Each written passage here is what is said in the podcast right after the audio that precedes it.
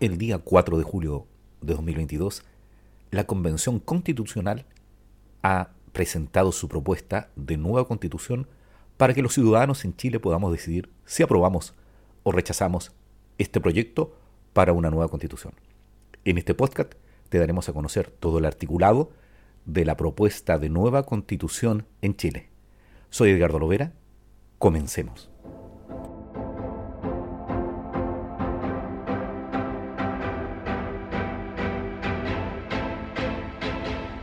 Congreso de Diputadas y Diputados.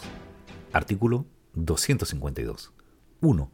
El Congreso de Diputadas y Diputados es un órgano deliberativo, paritario y plurinacional que representa al pueblo.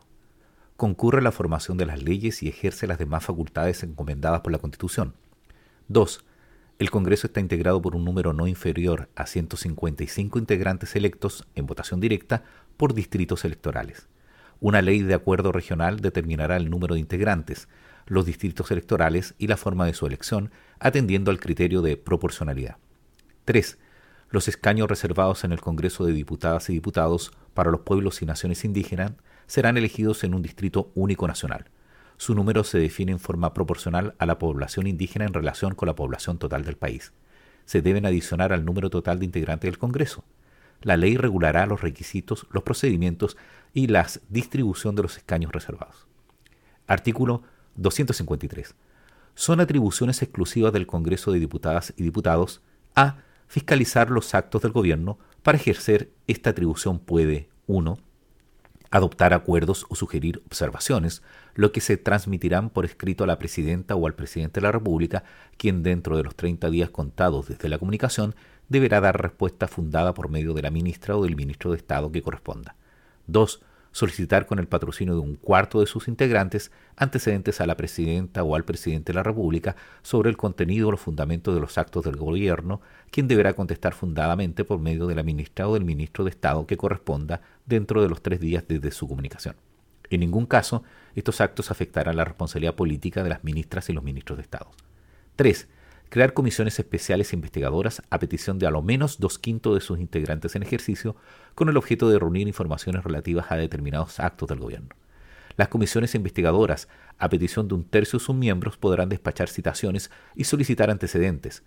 Toda persona que sea citada por estas comisiones estará obligada a comparecer y a suministrar los antecedentes y las informaciones que se le soliciten. No obstante, una misma comisión investigadora no podrá citar más de tres veces a la misma persona sin previo acuerdo de la mayoría de sus integrantes. B. Declarar cuando la presidenta o el presidente presente la renuncia a su cargo si los motivos que lo originen son o no fundados y en consecuencia admitirla o desecharla. C. Declarar si al lugar o no respecto de las acusaciones que no menos de 10 ni más de 20 de sus integrantes formulen en contra de 1. La presidenta o el presidente de la República por actos de su administración que hayan comprometido gravemente el honor o la seguridad del Estado o infringido abiertamente la Constitución o las leyes.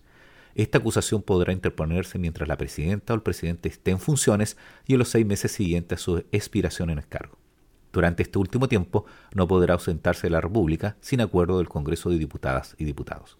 2 las ministras y los ministros de Estado por haber comprometido gravemente el honor o la seguridad del Estado por infringir la Constitución o las leyes o haber dejado estas sin ejecución y por los delitos de traición, concusión, malversación de fondos públicos y soborno. 3. Las juezas y los jueces de las Cortes de Apelaciones y la Corte Suprema y la Contralora o el Contralor General de la República por notable abandono de sus deberes. 4 las y los generales o almirantes de las instituciones pertenecientes a las Fuerzas Armadas, el general director de Carabineros de Chile y el director general de la Policía de Investigaciones de Chile por haber comprometido gravemente el honor o la seguridad del Estado. 5. Las gobernadoras y los gobernadores regionales por infracción de la Constitución y por los delitos de traición, sedición, malversación de fondos públicos y concusión. La acusación se tramitará conforme a la ley que regula la materia. Las acusaciones referidas en los números 2, 3, 4 y 5 podrán interponerse mientras la persona afectada esté en funciones o en los tres meses siguientes a la expiración en su cargo. Interpuesta la acusación, no podrá ausentarse del país sin permiso del Congreso de Diputadas y Diputados y no podrá hacerlo en caso alguno si la acusación ya estuviera aprobada por éste. Para declarar que ha lugar la acusación en contra de la presidenta o el presidente de la República o de un gobernador regional, se necesitará el voto de la mayoría de las diputadas y los diputados en ejercicio. La persona acusada no quedará suspendida de sus funciones. En los demás casos se requerirá el voto de la mayoría de las diputadas y los diputados presentes y la persona acusada quedará suspendida en sus funciones desde el momento en que el Congreso de Diputadas y Diputados declare que ha lugar la acusación.